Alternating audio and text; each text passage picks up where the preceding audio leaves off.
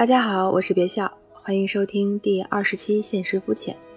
最近就要腊八节了，过腊八意味着拉开过年的帷幕。我们的快乐是不是很简单？从腊八过去的那一刻，我们就要准备过年和为春节而准备一切。喜迎春节的同时，我们也喜迎了一则广告，来自唐导。其实，无论是对别人的祝福，还是对自己的新春贺词，我发现这几年有了很明显的转变。以前是愿大家、愿自己暴富、更美、更瘦，渐渐变成希望你新的一年健康轻松、睡得好。作为知名睡不好人士，睡眠变成令我有压力和负担的一件事。大家应该是在之前的“祝你整夜都好眠”那期节目里面知道入睡困难会有多痛苦。而在今年迎接春节、迎来春天之时，我对自己和家人、朋友的期待是希望我们过得轻盈、放轻松。能睡个安稳觉。在过去的二零二零年，我的购物搜索关键词最多的是床品。除去对自身心态和作息的调节，床品、寝具也是我寻找的答案之一。朋友深知我备受煎熬，给我推荐了很多助眠的产品，从床单、枕巾到精油、香氛，和艾瑞斯倾诉过睡眠烦恼，直到现实肤浅遇到了唐导。它是一个面向年轻人的睡眠环境品牌，希望能通过让人放松愉快的睡眠产品，好好休息。睡眠成为当代人的奢侈品，胃口好、睡得香，这样简单朴素的需求越来越成为了奢求。怎么去缓解一个害怕深夜入睡困难患者的慌张焦虑呢？就是当我抱着唐导的主打产品猫肚皮枕的时候。它的由来就是他们想做一个既能满足好枕头的功能，又能给人带来放松和治愈的枕头。它不仅有放松休息功效，还满足我和 Iris 没有养猫，但十分羡慕养猫人士能够天天软喵喵的治愈时刻的需求。这个时候能有猫肚皮枕就很满足了。他们是从猫肚皮的概念出发研发的一款枕头，从产品的各个方面去还原猫肚皮的感觉。枕芯呢是采用由德国原料制成的材料，像猫肚皮一样有非常好的质感和手感，还能保护颈椎。这些天我都在用它。我睡觉的时候有爱翻身和枕胳膊的习惯，翻来覆去睡不着的时刻，经常找不到枕头，会睡到枕头的边缘，脖子或者是胳膊就会长时间的僵硬，非常的难受。遇到不合适的枕头，弹力不够，会塌陷进去不回弹。又是让我的颈椎和脖子痛苦的一个状态，即便就是我调整了自己的心态，放轻松，深呼吸，有时也没什么效果。而猫肚皮枕是让我惊喜的发现，它柔软但有支撑力，圆润曲面的枕型，头颈分区让头颈和枕头有很好的贴合，无论是我平躺还是侧躺都很舒服，就是那种我想要的不硬，但是也不过分软。高低可控，回弹力好，可以很放松的陷入枕头里的感觉。当我的头颈放松，我整个人就不会再紧张。接着闭上眼睛，呼吸再放平缓，对我来说是一种安全感。每当我要准备睡觉前，就会想着，嗯，这个枕头很好睡，我整个人就会轻松，会放松下来。这点对我来说很重要。年货采购即将开始。若你和身边的人有睡眠焦虑，可以考虑纳入你的年货采购清单。在淘宝搜索“躺岛官方店”，躺下的躺，岛屿的岛。购买前向客服回复“现实肤浅”四个字，即可获得“现实肤浅”听众专属的优惠券，在原价基础上还能再减一百三十多元。购买枕头还附赠了美国匹马棉枕套，磨毛处理，柔软温暖，非常适合现在的季节。希望大家深夜早点睡，好好睡，远离极易，平安过年。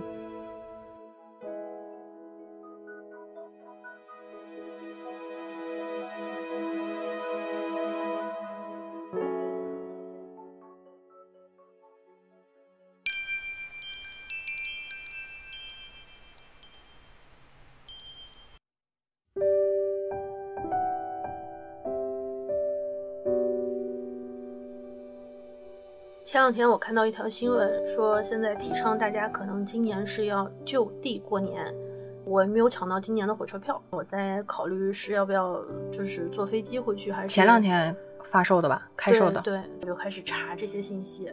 在这个过程之中，我忐忑的给我爸打了个电话，嗯，我说，嗯，票不好买，不知道家里面的政策是什么。嗯，我说有可能，可能性不是很大，但是有可能，我觉得今年可能回不去过年了。嗯，我爸在那边没有说话。过了一会儿，他回了我一句：“不行，今年你就留北京吧。”沉默了大概有五秒吧。嗯，爸说：“嗯，你自己在那边要照顾好自己，买点儿少买点叶子菜，多买点根茎类的菜，什么土豆不容易坏，自己买点新鲜水果。过年还是要有过年的气氛，嗯，仪式感。”然后他说买东西的时候，我的脑海里面。就一边是悲伤，一边是喜悦，你知道吗？又悲又喜，又悲的是对空空的，是的，就是总是失落的。过年和其他节日还不太一样。嗯，喜的是就觉得哇，我能一个人过年，没有人催婚，没有人就是问工资的，没有人，没有啊，好开心，又爽。但是就是你有多自由，你就有多孤独。那我就是一匹孤狼，就是一直以来，其实家里面都是家长去采购东西嘛，对对，我们会陪着去超市，对，负责陪同和搬运。对，我觉得长大的一个标志就是，我有一次带着外婆去买超市买东西，我除了能提能拿，然后能推车之外，最大的感受是，我说我挣钱了，让我来买，其实也没买多少，但是就是一一车的东西，然后外婆说，嗯。嗯，是的，你现在有钱了，嗯，你工作了，你来吧，嗯，然后就那一刻，忽然觉得就是好像被某种程度上的就是被当成了一个大人，但是事实上家里面的很多东西，从菜啊、肉啊，然后到过年的家里面的东西，装那些一些装备，连春联都是我爸从什么银行啊、什么保险公司薅来的。不是会送吗？就是送的嘛。然后，所以我忽然意识到，我们也开始从孩子的身份转变成一个家长，我们也开始要为家庭做一些贡献，也要去给家人、给自己准备一些新的东西。所以在这个地方呢，我们会分享一些平时我们会给家人买的一些东西，或者是我们想要给家人买还没有来得及买的东西，统称年货。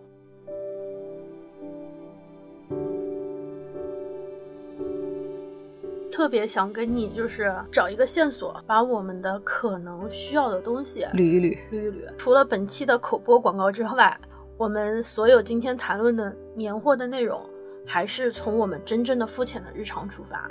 对的啊，不做任何的品牌的推荐哈，至少是我们努力的不去做。嗯，然后我们是真正的就是说可能会有参考性的一个年货清单。嗯，或许是给自己，或许是给其他人。嗯。我曾经最期待的就是年前采购年货的这段时间，比我要从除夕到之后过年的那一周的期待感更更强。你之前准备年货的那一段时间，你就看着，你不管是回你自己的老家，还是回回婆婆家，每天家里都会增添一点新的东西。就是那种越来越满，越来越满，然后大家一致要往这个家里面添点东西的那个心情，让我觉得过年还是挺好玩的。因为曾几何时，我对过年已经没有太大的兴趣了。是，所以现在要捋一下，如果如果我们今年真的要留在本地过年的话，到底要买点啥？对的，而且你知道吗？给家里边人买东西还是给自己买东西？如果你网购的话，嗯，一定要趁现在，再晚一点。快递都要停了，是的，嗯，就是现在应该是采购年货的一个最佳最佳时期了，是的，就是这一段时间开始之后，尽早的要开始准备，尤其是现在我们越来越多选择在电商或者是直播或者是在网络上买各种各样齐全的年货的话，你还要考虑运输的那个时间，嗯，我觉得现在现在做这个还还。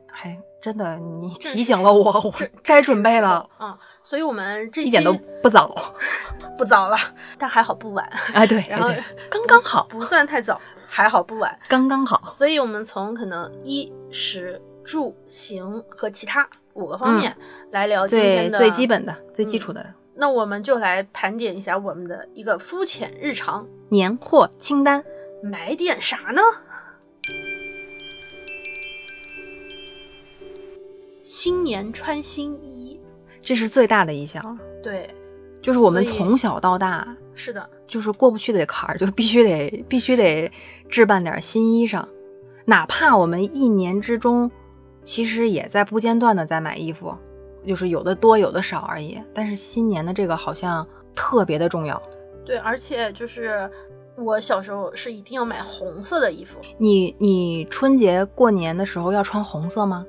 嗯，现在不用了，但是在我五到十岁的时候，我感觉我每一年过年的衣服都是红色的。就是你说的是外衣外套是外套红色的外套外套哦，然后家里面人买买衣服，过年不是要买鞋嘛？然后家里人老是说买鞋要买放大一码，就会买鞋的时候把手插进鞋里，然后就是脚后跟儿脚后跟儿，然后留出那个一只一一根手指的那个宽度。嗯现在过年年底买的鞋，明年也能继续穿，叫放一码，我们家那边叫。嗯嗯，所以我从小就是穿大一码的鞋，然后我挑皮筋都挑不过别人 我的脚，然后就我就感觉一直都很自由的生长，然后我就想，嗯，人家都是裹小脚，我们家为什么永远放一码？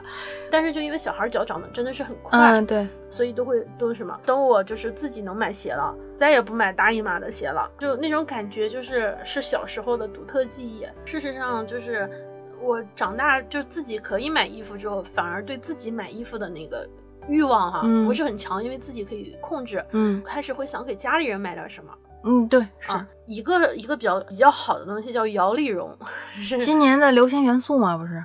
哦，因为就是我这样老一辈外婆那一辈就会觉得摇粒绒这种东西啊，穿上去会比较轻。她她不喜欢我买太贵的衣服给她，比嗯，如说我买羊毛或者是买那种特别厚实的那种鹅毛毛的衣服，嗯她不喜欢。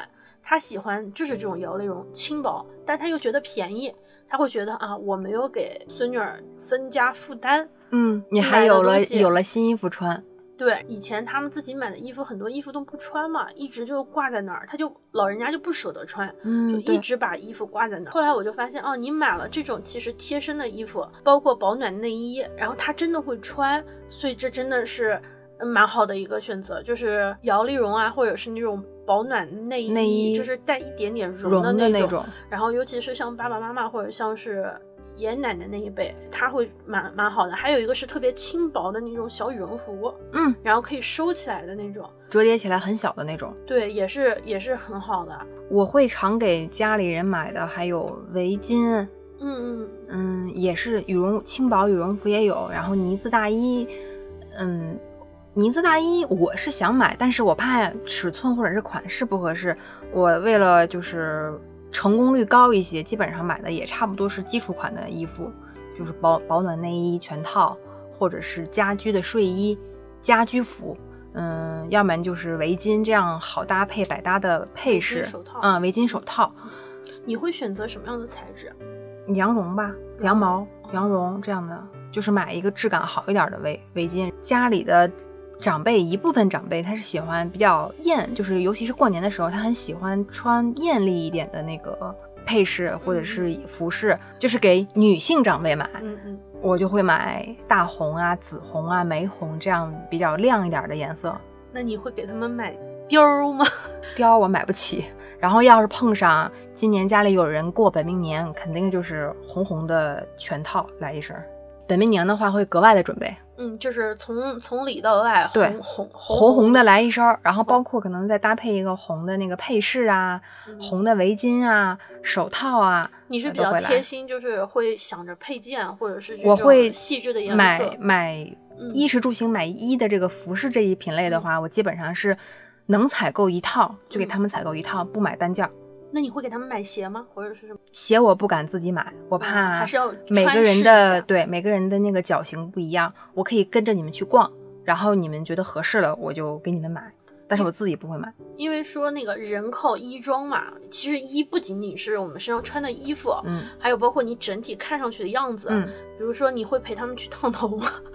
我不会会陪着，但是我会我会我会那个让他们去，我说嗯该该去弄弄头发了，嗯你现在想赶紧趁着年前人不多去理理发，要不然你就去烫一烫，烫个卷儿，或者是纹个眉，腊月纹眉对，哦，纹眉。你你会让他们去纹眉？他们要是想纹就纹。前两天哦我妈还跟我说她想纹眉，我说你去纹啊，去纹啊。腊月二十之后烫头理发店就会特别忙，因为正一般说正月是不剪头发，嗯。所以大部分人会是在腊月啊快要放假的左右去做头发，就是那个女孩要接睫毛，那个店里面的人多的呀，你你都简直了。所以如果可以的话，你知道剪头三天丑，所以我建议还是往前挪一挪，一个潇洒的头型、潇洒的发型，真的能够帮你就是在遇到初恋的时候给你一点勇气。那我是没什么机会了，但是我可能是重点是想弄弄指甲，对我来说就是嗯你的什么烫呃烫头啊，嗯、种睫毛、美甲三件套里面，可能指甲对我来说你会弄更大红色的是不是？过年那两天，我可能会考虑弄一下大红，就是暗红色。你说男孩可真惨，又不能就是少啊，又又不能做指甲，又不能种睫毛种睫毛，只他们剩烫头那了。那那可能可能能做一个手部护理，涂一个亮油，可以。啊，男士现在有，你是说认真的？我是说认真的，就是我去做嗯那个美甲的店里面，男生是可以去做手部护理，然后涂一个那种不是特别亮的那个保哎，护指甲的我还蛮佩，亮油的。我还没蛮佩服他们的。因为我之前嗯去的时候，然后店员还跟我说啊，下次您可以带你男朋友一起来。嗯我，说你们这里也接待男生吗？我以前默认就是女生会多一些，然后他们说有，男孩子也来做，就手部保养，把指甲修一下，敷一个那种有营养护甲的那种油。男女应该平等我。说那我下次带我爱人一起来。下次我去找个地方修修胡子，可惜我不找。然后说的胡子嘛，就是我以前给我爸爸买过那个剃须刀，我买过标配标配，你说是不是一样的。买过手动的，买过自动的，买过剃须木耳，买过。呃，那个什么续后水、续后水儿啊，我得先承认一下，嗯就是我之前给我爸买过好几套，每年买的原因是因为我那个积分啊，就是航空的积分用不掉。你合着是拿积分换的是吗？爸爸是爸爸听这个节目吗？我爸听这个节目的，但是我只我只 我只换过一次，然后我发现我买给他的那个剃须刀，他真的会用，呃他真的会放在那个上面，就一直就是嗯没事儿推一下。我觉得这个也是个消耗品。对，所以后来我在给他买的时候，我就会想啊，其实应该买了，就是嗯本来第一次是积分换的，嗯嗯嗯然后之后会觉得是嗯，应该买了。对对对，就买剃须刀已经买到，我感觉他们都要麻木了。我现在都不给他们买剃须刀了。他们就是说那个你能不能买点别的？就是剃须刀已经太太普遍了，但嗯确实是就是要买常买常新的一个东西。对对对，嗯，就是你得吃电动牙刷哎，对，电动电动牙刷，说实话，我爸不太喜欢用。我我我们家虽然我很喜欢用，但是他们可能不太喜欢。我觉得还得投其所好。妈妈的年货就比较，就相对来说更容易采购。嗯这两年我特别爱给我妈买口红，吃也是吃小孩儿 那不是，我一进店里面就说：“您好，能帮我推荐一下适合我妈妈这个年纪的颜色吗？”因为我自己平常关注的都是自己爱涂的颜色，是的，是的。这个东西不能按照自己的喜好去让每一个人都觉得说啊，你用我用的这个颜色就行。因为我妈，呃你还得根据她的肤色或者是状态来来，一般我就让店员推荐了。我觉得适合女性长辈的，我以前会买，就是口红，就是从比如说从国外带回来的，嗯一般会买那种就是润一点的。我觉得嗯我们可能会喜欢雾面的多一点。嗯，对，然后我觉得要有一点润泽的那种。呃，然后这两年我发现，我观察到，就是以前我妈还有我婆婆她们。不是，可能根据年跟年代有关系吧。他们之前不太在意自己仪表的妆容的那个装扮，这两年慢慢的也说，哎呀，你能不能给我推荐什么粉底呀？然后给我推荐一个 BB 霜啊，或者是气垫呀，或者是口红、眉笔。呃，嗯所以我现在对于对对于他们想要什么东西，我还比较了解。我在选择给他们买一些彩妆的小单品的时候，尽可能就选一些他们耳熟能详、听起来听过的，因为我们好像更爱发掘一些小众品牌或者是什么独立的、是稍微冷门一点的这样的，但是他们还是要拿出去有面儿嘛。哎，你跟他的朋友姐妹一起去出去，啊你这个颜色儿你媳妇儿给你买的啥？什么媳妇儿、儿媳妇儿？媳妇儿，哦对，没有结过婚，不好意思，不好意思。呀，你你你这口红颜色不错呀，谁给你买的呀？我女儿给我买的，我儿嗯媳妇儿给我买的。对一定啊，什么牌子？一定是他们知道的牌子。是是是，就是嗯这一点，就是就是要他的那个圈层同同对你不能按你完全你自己的喜好，我我就是喜欢你买一个特别好的、A 特别小众的嗯，，我就喜欢 A 这个品牌，我觉得这个品牌特别有调性，然后嗯它的理念跟我的特别符合。但是妈妈们不不懂，妈妈们一般还是你要考虑接受大众度要高一些，他们好嗯拿出去也方便他们读，因为现在有很多品牌的那个需求对，有些品牌的那个发音也不是很好读，所以就还得是让他们好读的、好读出口的品牌。是，嗯而且除了这个之外嘛，我发现就是家里面人有的时候啊，他会有一种，呃，因为我们家可能是属于三线城市了，嗯，所以他们有的时候买那种洗护套装，就是我们平时根本不在意的洗发水，嗯或者是就是擦擦脸的这些嗯东西，我们会买自己适合的，但他们对品牌的概念不。不是很强，嗯。他们身边有很多那种做微商、做这种以拉人头的方式嗯去做营销的东西，然后他们经常会买一个我从来都没有听过的牌子特别贵，然后买的又不好，所以我经常会说，你还不如直接买一个大厂的，至少它的那个品控是有保障的证的。但是有的时候他们就会觉得，我就是觉得这个好，因为我的同温层都是用这个，对啊，我的姐妹给我推荐这个，对吧？我的朋友给我推是别人荐的，我同安利事给我推荐的，所以他就怎么样。然后我就说，你不要再跟他说了，就是家里面如果真的洗发水没有了，你就去超市，就去买开价商品里面最贵的。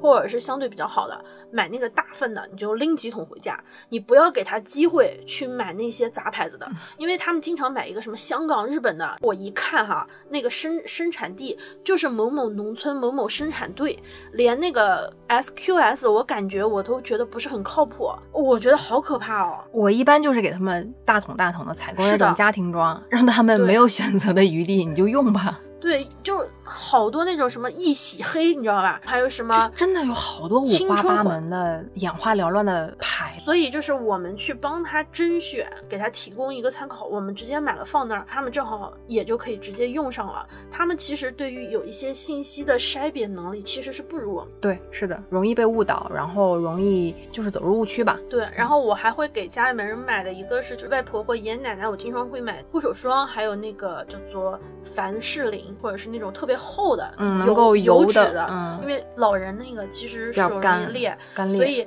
买一大罐儿就是保湿的，可以擦脚，可以擦手，它也不会心疼。问你多少钱，我教你，你就说百把块钱，百把块钱可以是九十九块钱，也可以是五百九十九块钱，你不要告诉他具体多少钱，嗯你就告诉嗯他百把块钱。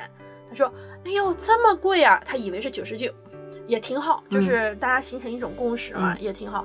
然后我觉得这种东西也是蛮好的。包括像什么身体乳啊这样的东西，长辈也会就是有这个需求。对，包括男性长辈，其实有的时候是想用唇膏的，但他自己有的时候又觉得买的不好意思，所以你干脆买一支给他，其实他也就用了。所以就是在洗护这一块儿，嗯，我一般就全部给他们都包了，从头到脚。不愧是你呃，对，从头到脚，然后什么嘴巴呀、手啊、脚啊、身体呀，女女士用的底妆啊、眉笔呀，嗯男士男士的什么擦脸油、润肤露，我就我都不问，我就直接买直接全买，买了你们肯定用，不买他们肯定不用，但是买了就用，用完以后觉得还挺好。别总，我还有机会入住你家吗？除了这些之外，其实还有一些比较细的哈，就比如说鞋拔子，你知道这种神奇的东西吗？就我我们家门口就有一个，是吧？特别好用。对我每次从都从你们家走都要 用一下。对对对，但是呢，那个你也要单独买吗？对，因为我不买，我们家人都不买。有一次我们家我大舅看到说，哎，这是什么？我说啊鞋拔子，我说也可以叫不求人。他说不求人不是那个挠痒痒吗？挠，嗯，我说不是，我说这鞋拔鞋也是，因为还有一个就是冬天穿的多，再加上一老年人其实弯腰嗯，和对，都有特别不方便。所以要买那种超长的。嗯，能够让他以一个比较舒服的姿势，然后就把鞋鞋子嗯，穿上。你去我们家，我们家不是短的那个吗？对对对，我就觉得你们家那个长的特别好，很多地方都能买到。但是这些东西是家里面人他如果没有看到，他就不会想到的。所以如果正好我们要是顺便给买了，我觉得这是一个蛮好的事情，嗯也不会。太贵，然后也是生活的必需品，提高生活质量的小物件。我们给他们买东西的时候是观察的，是是带着观察的那个。我们是肤浅的日常，真的就真的就是扫扫过全家每个角落，嗯，我觉得家里面这个地方缺点什么，这个缺点什么，嗯，基本上就会是的，是的，这个是我觉得在衣，就是不管是衣服、鞋子，还是说整个看上去的样貌上的一个选择。再到下面一个来说，食衣食食，我以前哈、一想到买年货，想的全是零食，想的全是那种家里面吃的肉啊、菜啊这些东西。近几年发现好多地方都有那种车厘子啊、草莓、蓝莓三件套，梅子家族、梅梅家族三件套，梅梅家族是，还有各种果干儿，什么坚干果、干果果类也特别特别多。过年最消耗的，除了瓜子以外，就是开心果，你知道吗？嗯，还有，碧根果，那个开心果果真的吃起来有那个魔性，就越吃越控制不住。尤其是我觉得，不管是我回自己家还是回婆婆家，哇，那个茶几上堆成山一样的那个 坚果，你根本都不用再自己，你不用去送他们这东西，就就已经堆成山了。然后我们带回家的就是你刚刚说的车厘子，就至少就是两箱起往家里往家里背。对，然后这几年好像这种进口水果也会越来越多。好像是个流行，也就一个趋势吧。包括就是海鲜，海鲜类的那种，嗯、龙虾或者是大虾，然后要么就是那种海鱼。平时可能吃起来频率没有那么高，但确实是大家都想尝一尝的那种东西，我们会在过年的时候买。我还会往家里带北京烤鸭，带特产是吧？就是我们不怎么吃，嗯嗯，但是家里的老人和亲戚、相关的亲戚还是比较认这个东西的，就是认哦你生活的这个地方有什么特特产，希望你能带回来，让我们也试一试。我能跟你说个笑话吗？嗯就我之前不是说我们家门口有一个那个馒头店特好吗？我 然后你不会带馒头回去吧有？一年过年，我在上火车就是去之前正好路过那家店，嗯嗯于是我买了二十个馒头，就枣馒头和馒头回家，然后一个都，然后我过回家过年七天你装了他们都没有吃完，你装装了多大一个袋子？我就拎了一塑料袋二十个馒头，然后总共三四十块钱。他们爱？吃吗？不爱，就南方人不爱吃。然后我天天在那吃馒头，然后他们就吃一个就可以了，就是尝一下。啊，然后他不像北方人啊，可以对对，对吃馒头，嗯然后我再也不买了。但我之前就是我觉得我特产买错了，我觉得我应该向你学习，或者哪怕买点儿就是比如说什么特产，就是什么小糕点啊，本地的北京特产，嗯嗯嗯什么什什锦是吧，还是什么之类的，都不要买那种太多，不要买太多，买一点就可以了。这就是每个品种让他们尝一下。我给他们带水果也是因为我老家的地理位置，然后我婆婆家的地理位置都不会是特别常吃的。对，都不是特别能够常吃到像我们这样日常天天都能碰到很多品种特别丰富的水果，所以一般就是趁着回家，其实不管我是春节还是平时的节假日回去，我基本上我们都会选择带各种各样的水果，每一个水果带一份。嗯，因为人不多，嗯你带那么多回去真的就是浪费了，然后大家也吃不动，带回去大家尝一下，然后图个新鲜。我觉得水就这种水果还可以，我要是今年一个人过年的话，我要买一堆橘子。小心吃多了那个糖糖分超标。我跟你说，为什么要买一堆橘子？嗯就是橘子你吃完了之后，橘子皮啊，嗯，你给它捏一下，然后放在那个暖气上，然后天然扩香是吗？不是天然扩香，是你能做出一堆手办来，就是那个是橘子晒干的那个橘子皮，然后扭的不一样，我还以为你是想要它的味道呢。然后你就有一个 army，你就有一个就一整你有一个团队。然后我就是他们的老大，给我冲，就是还挺逗的。哎，如果我们如果我留在本地过年橘子、橙子、车厘子，应该就这三三那。我要买，我就买橘子、橘子和橘子。你都买橘子啊？你买点橙子也可以啊，橙子也好橙子要切，橘子直接剥就可以了。应该是个啊。啊，好好好好过。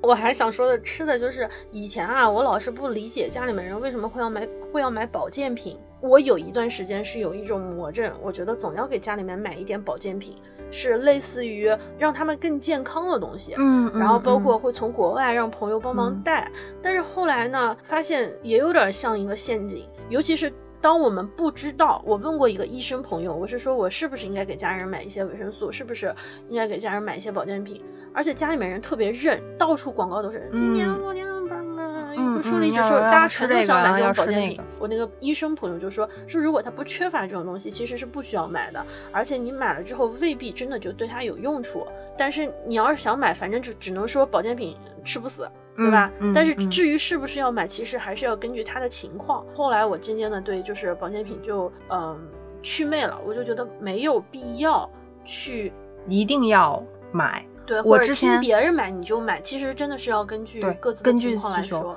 我之前也跟你一样，就嗯是买过一堆维生素，嗯，然后我觉得这个东西大家都要补一补，因为总总会有缺失，你肯定哪个地方的营养没有涉及到。然后发现，嗯，将近有百分之六七十的是是闲置的。嗯，后来因为我爸爸的身体缘故，我就会给他买一种心脏的辅助的那个药，那个是就是我觉得还可以，就是有针对性的，有针对性的，就是不要买大众普遍上你就感觉哎呀心理安慰的那种，但一定是要根据他的自身的身体情况，然后可以就是有选择性的去买。也不能为了尽孝心而尽孝心，对对对这点是不太对。对。还有就是，我后来发现，与其买这种保健品，你不如给家里面买一个滤水器，嗯，对吧？我觉得这两年的就是饮水是个很重要的一点，就是喝干净的水。我觉得大部分地区的水还是水质上有些问题，你过滤完了之后，就是真的会差差很多，非常差嗯除非你装修的时候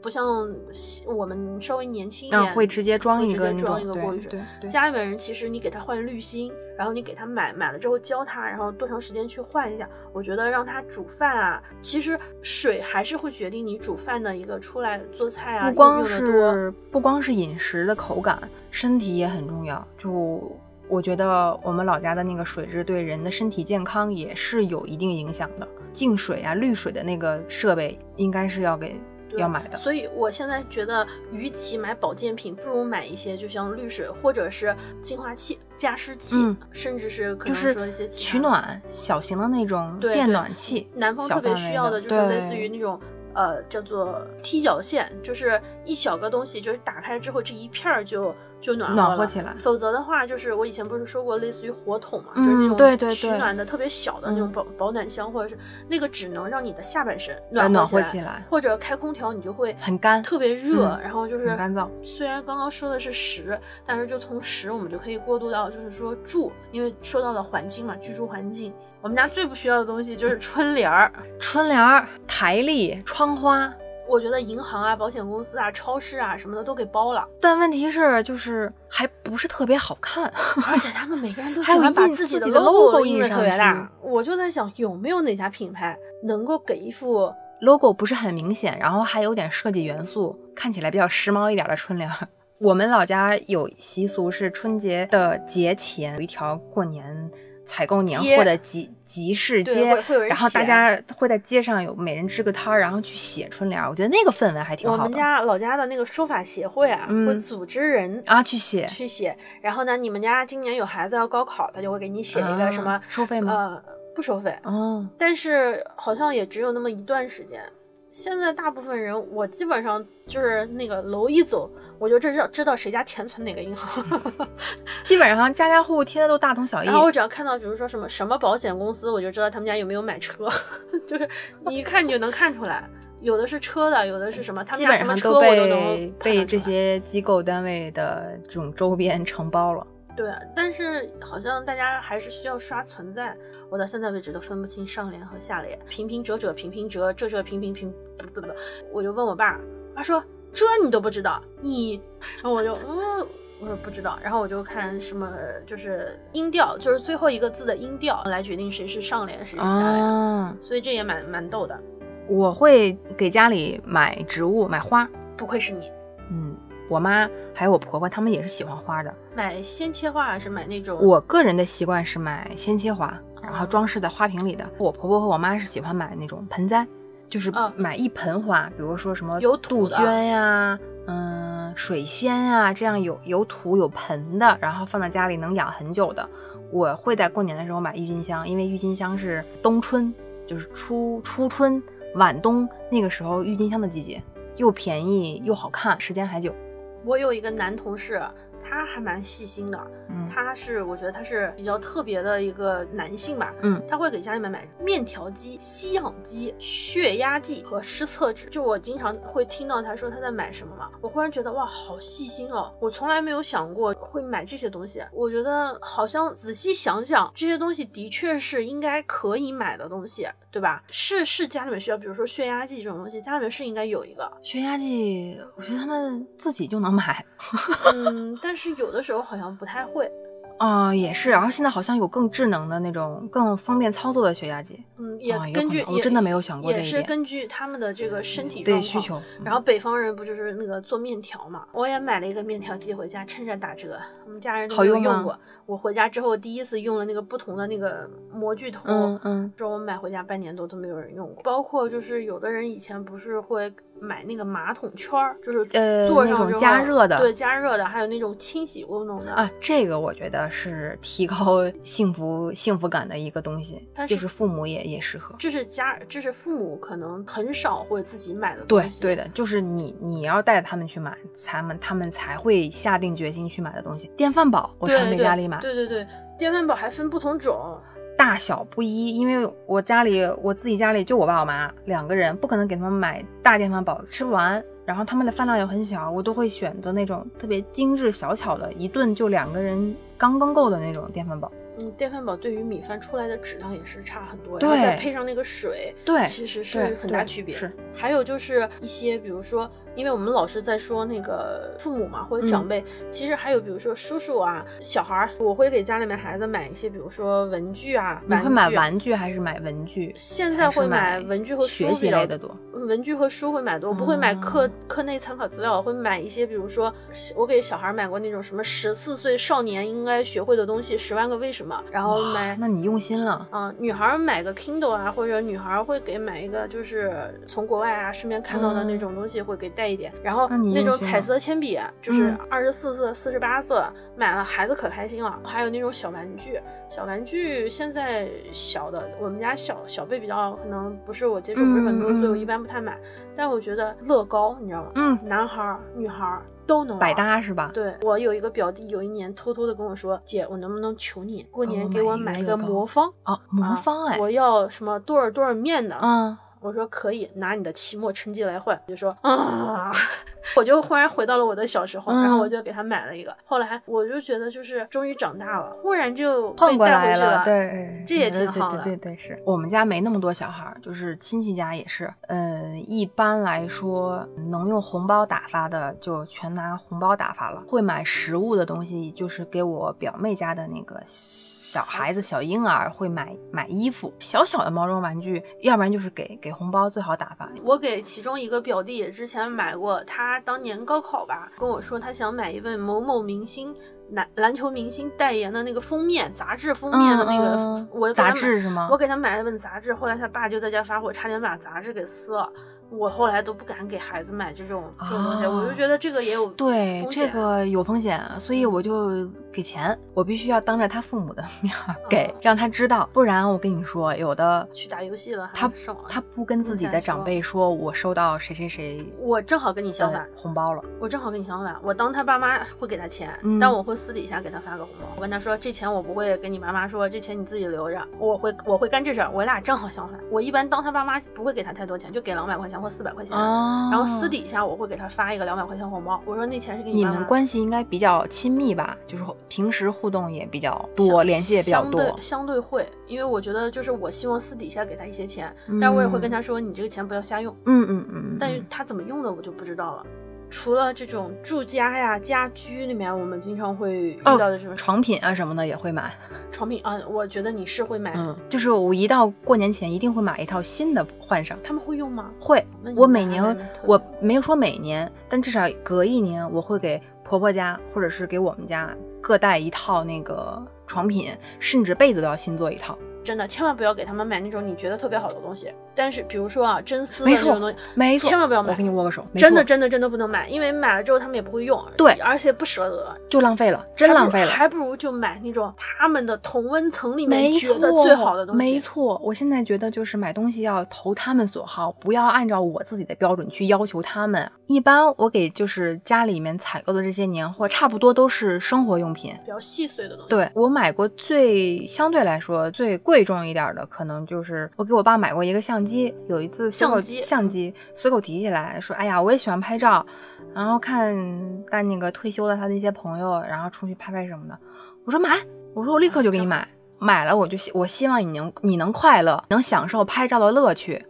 我是因为这个目的，希望你能快乐，所以如果能让你快乐的东西，出去，我让它走动起来，行动起来。不仅仅是一个相机，而是它带给他的整个生活方式的转变。对，整个转变就不是说我给你买了个贵的东西，让你出去说啊，我有一个贵的相机，而是我希望我给你买了这一个相机，你能够背出去，然后走出去，走更远的地方，然后去看不同的风景。我非常积极和享受去给他们买，改变他们现有就相对吧，相对改变一下他们现有生活方式的这些东西。那这个说起来就比较难过了。我爸之前想买自行车，他有一段时间有一个爱好就是骑自行车。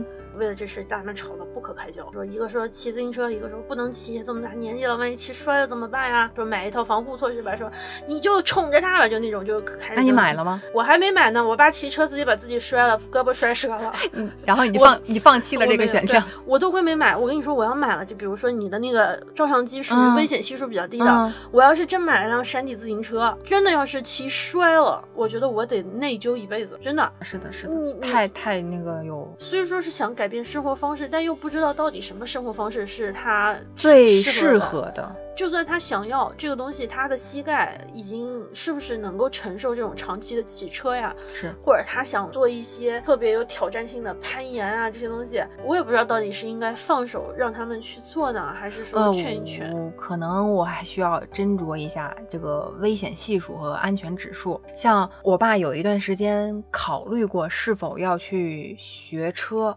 嗯，因为之前在老家那个地方不需要开车，因为去哪都很近，去稍微远点地方公车就可以。但是后来渐渐的发展越来越快，越来越好，需要车的这个需求会越来越多。我们老家的那个小小地方车也越来越多。他有时候心动过，他说要不要去学车？我曾经跟他说，我说你去学，你学了以后你就变得爱出门了。但是现在由于他自己的自身的身体状况，还有包括一系列因素，我现在反而是劝我说。你不要，你车吧？对你，你现在就不要学车了。如果想学车的话，如果你没有退休之前啊，一切都还可以，那那我觉得你学一个没有问题。我说你现在的这样的一个阶段和你现在自身的这个身体状况，我不建议你学车了。如果你想走动，那你就打车或者是公公共出行，就是怕承受承受不了太多意想不到的那个状况有很多。是，如果要比如说有一个人脾气比较暴躁。路怒症或者什么？对，这个你都预估不到，意料之外的状况，你现在想起来就挺后怕的。我有想过之后如果一切正常，我想给他们买一些机票和酒店，随心飞吗？类似于这样的，因为他们现在都退休了，嗯，除去要照顾老人的时间之外，还是有一定时间能够自己支配的。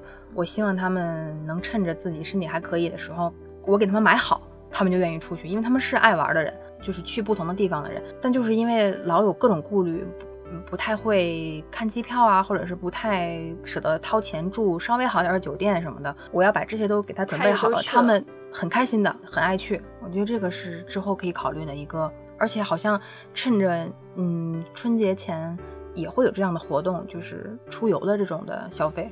嗯，还有我刚刚忽然想到的一个东西是说的是，刚刚咱不是说那个就是车呀什么，这不是属于行嘛，就是开车的嘛。其实还有一样东西，就是我们经常最长的一种行走方式其实是走路。对，就是出行方式其实是走路最多。但是我是因为外婆那一辈，就是我会发现他们的那个。剪指甲呀，其实是一个特别麻烦的事情，弯不下腰，然后而且有一些会有灰指甲，或者是就是很不方便。嗯嗯。所以以前我外婆就是有一次，还是我上大学的时候，她说你能不能帮我修一下指甲？以前她都是不敢让我动的，她怕我给她剪出血来。后来她问我，她说能不能？之后然后我就承包了家里剪，就是给她剪脚指甲这件事情。嗯。一开始我是买了一些那种那种剪指甲的套装，就是钳子、镊子，然后不是钳子，就是那个剪子，然后还有那种。可以挖死皮的各种东西。后来我觉得我其实自己剪的也不好，不如我后来觉得还是不如找一个。就是跟工具有关系吗？是要买更专业的工具，还是其实是直接可以他们把他们带到一个洗脚城？其实其实足浴足疗对，其实那个的师傅真的是剪的比你好，就比我好。我当然可以给他买一套东西放在那儿，但是第一次带他去那个地方剪一次这件事情，可能是要。我们去带他去，嗯，对，你要推动这一次计划实施。是他有的时候是会拒绝，拒绝了那没办法，那只能在家。但我忽然就觉得，也许有更专业的人能做这件事情，但能想起来，比如说就剪头发、纹眉、做三件套的时候，嗯可以多加一条。就是这件事情，就让我想到小时候有一个广告，嗯就是妈妈，我也给你讲小鸭子的故事，你还记得吗？嗯，就是嗯真的好像就还是很细节的东西，非常非常细节。它不是那种我给你买一辆车、一栋嗯房，嗯但我觉得那些东西也是礼物啦。除了所有说的年货之外，其实三十晚上肯定是要打电话的，然后要一家人一起吃饭，这些东西其实也是年货，嗯，也是礼物。我的年就是给给家里人准备的年货，渐渐的从传统的就是一些物变成一种售后生活方式，就是我要想带他们去泡泡温泉，啊，做做按摩，带他们去美容院做做美容，渐渐变成一种享享受型的了。因为平时大家真的就是物什么的，平时真的不缺。你带他们去，他们就会去吗？嗯，我经常。买了东西回家，我爸说：“哎呀，买这干啥？”就那种那种感觉。有可能这个跟父母的，就是平时的生活方式和性格有关系吧。我妈可能还稍微的有一些犹豫，我婆婆我很了解，他就很很愿意嗯配合。嗯，我我很喜欢带着他去逛街。我我希望我能听到家里人跟我说，我最近什么东西缺了，你你觉得你能不能给我买一点，或者你能不能给我推荐一个？我特别开心的。我不希望就是他们特别的拘束，这也不舍得，那也不舍得。你过年的时候会给自己特别的在意采购的东西吗？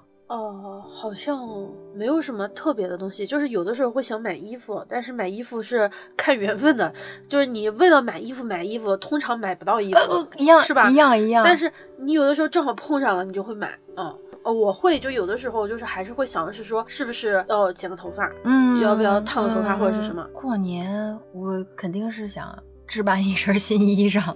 对对对，就是希望能够成功的置办到一身理想的衣裳。你有这种就是执念，就是我一定要买一套新衣服吗？有，我有时候觉得自己的这个执念有点儿有点儿极端了。其实你一年四季，我算其实算是买衣服频率比较高的了。过年买不买真的无关痛痒的。再加上啊，刚刚开始还说我对过年完全不在乎，然后现在我又是一个过年必须要买一些东西，否则不像是过年的那种感觉，就挺也挺矛盾，就有点太极端了。嗯，但我一定会做的事情是把头发处理、嗯那个处理一下。就是我觉得，哎，我觉得哪天要聊一期关于头发的，就是关于头发的故事特别多，就是那种我曾经有过过年非常失败的烫发经历。我坦白的说，我也有过失败的发型我我非常真诚的说，嗯我还是有一种，我会希望，我如果嗯在过年之前嗯做的一件事，我会希望自己过年之前的状态好一点，因为我觉得不管我是不是 Iris，我回到了家里面都还是我爸妈的孩子，嗯是我同学的曾经的同学，嗯是我们家亲人的一个亲人。嗯，你们家里人知道的那个你，对我还是希望他们看到一个我在外面过得很好的嗯样子。我甚至希望能够遇到当年某一个心仪的男孩子 还是会希望吧，能够就是去了哪儿遇到了小陈嘛，然后大家谁都认识，还是希望能够哎，你现在过得挺好，至少嗯自己呈现出来的状态是，你看我过得还不错，嗯不用担心，嗯就给家里面人是觉得你一个人也可以照顾好你自嗯己。希望给比如说同学啊还有朋友，不希望他们真的误会我的生活多么好，但是但是也不想让别人知道，好像我过得我不想让别人可怜我。嗯，对，嗯是，因为因为比如说家里面的同学，他会觉得是说，嗯，你一个人在外面好可怜啊。我不希望，我希望就是能够让他感觉什么都是有可能，每个人都就是个人选择，然后你的个人选择至少证明你自己的选择是 OK 的。是对的，所以我会希望是比我的正常的状态要好一点点。嗯我不希望是，比如说我有时候不洗头、蓬头垢面我就去上班了，嗯，但是我希望回家的时候，我不是蓬头垢面，我不希望在街上顶着一头油头，然后也没有化妆，整整个人都都特别不清爽的，在路上就哎那种感觉。无论是说年货，还是说礼物，还是说过年，哪怕就是一句祝福，对画一张画，拍一张照嗯片，都也是年货嘛。对，都是送给别人都是很重要的一个部分。所以，我们如果今年有可能选择留在本地过年的话，我保证，我一定不光买橘子，我一定还买点其他水果，然后我一定会买点儿，呃，我爸说的根茎类的食物，也会买点儿叶子菜。你也会现在就开始准备要给家里采购年货了吧？嗯，我我得想想即即便如果你万一回不去，你也要先把该准备的东西也要往家里去去准备。对，但是我还是希望我们能够回家。嗯，但我觉得还是配合吧，就是看到底到底情况怎么发展，具体的情况。当然是希望是能够回家，但是有些东西有的时候，嗯只，要回家这件事情，收买年货这件事情是开心的，具体的收到了家，那爱恨情仇。那就就太复杂了。所以我刚才说，我说我特别享受过年前准备年货的这个时间，但是一开始过年我就，我们先肤浅吧，然后再我们先肤浅的采购吧，对，然后再去说那些爱恨恨情情仇。关于过年的爱恨情仇，且听下回分解。（括弧备注下回不知道是哪一回，括括弧结束，下次一定吧。下次一定，下次一定。关于过年的爱恨情仇，说起来真的是说来话长，很多的东西没有办法在我们这一期节目里面把它说出来，嗯甚至是很多期节目都没有办法把它描述出来，嗯让我们会忍不住有一些焦虑啊。趁着即将要开启春节，准备过年的序幕，我们也准备了三份小小的惊喜，来自于唐导的焦虑蜡烛，希望燃烧它能够把你们的焦虑稍微减少一点。轻松一点儿。有三份三份小蜡烛的礼物，然后我们会分别在三个平台送给大家，然后趁着就是过年之前，嗯，一份呢是在我们的小宇宙，然后我们会看就是点赞率第一，欢迎大家说一说就是，呃，你觉得值得买的，或者是我们没有提到或者对我们有启发的，你、呃，其他的你自己独家的，然后你特有的，或者是你非常喜欢的，千万别告诉我是满汉全席，做不来，做不来啊，学不来。这个是被我们命名为最佳人气奖。对，你可以分享你的年货清单，或者是你的年货好物，嗯，嗯或者是你独有的，或者是你每你每年都会买的，都可以。应该是点赞最高的那一位。第二位的话，我们叫最最科学、最科学概率项，就是去微博吧抽一个，然后反正直接转发嘛，那都是概率的东西。嗯，到时候我们会在这期节目出来后的那条微博进行转发抽奖。这个真的不太受，因为就嗯不是我们控制的不是我们东西控制东西，嗯我们就认为它是相对公平奖。嗯，啊，最后一个呢是我们的相对幕后黑手奖，我们会在微信公众平台的留言里面，然后随便挑一个，呃，这个就是就是找我们看顺眼的。所以我们就三三份礼物吧，嗯三份蜡烛的礼物来自唐导的焦虑蜡烛，嗯，然后送给一个小宇宙平台的最相对人气奖，就是点赞第一。对，呃，微博的随机转发的抽奖相对公平奖啊、以及相对黑幕奖，就是是在我们节目的公众号文章的评论里面抽选一位，对，就一叫做共三份。对相对偏心奖，所以一共是三份礼物，然后希望大家明天就腊八节了，希望大家都能够有一个好的年的开始。嗯，有一个好的状态去迎接新年，同时也感谢唐导。感谢他对我们这一期节目的支持。我们的微博、微信平台都是现实肤浅，你也可以在几个主流的播客客户端上搜索到“现实肤浅”，订阅之后呢，是可以第一时间收听到我们的节目。嗯，如果你喜欢我们的节目，分享给你们的朋友，在此我们向您表示感谢。如果你愿意去一些平台给我们留言，或者是给我们打分，我们非常开心，非常欢迎，让我们保保持持沟通，共同讨论。。好吧，那这期节目就到这里结束了，再见吧，朋拜。拜。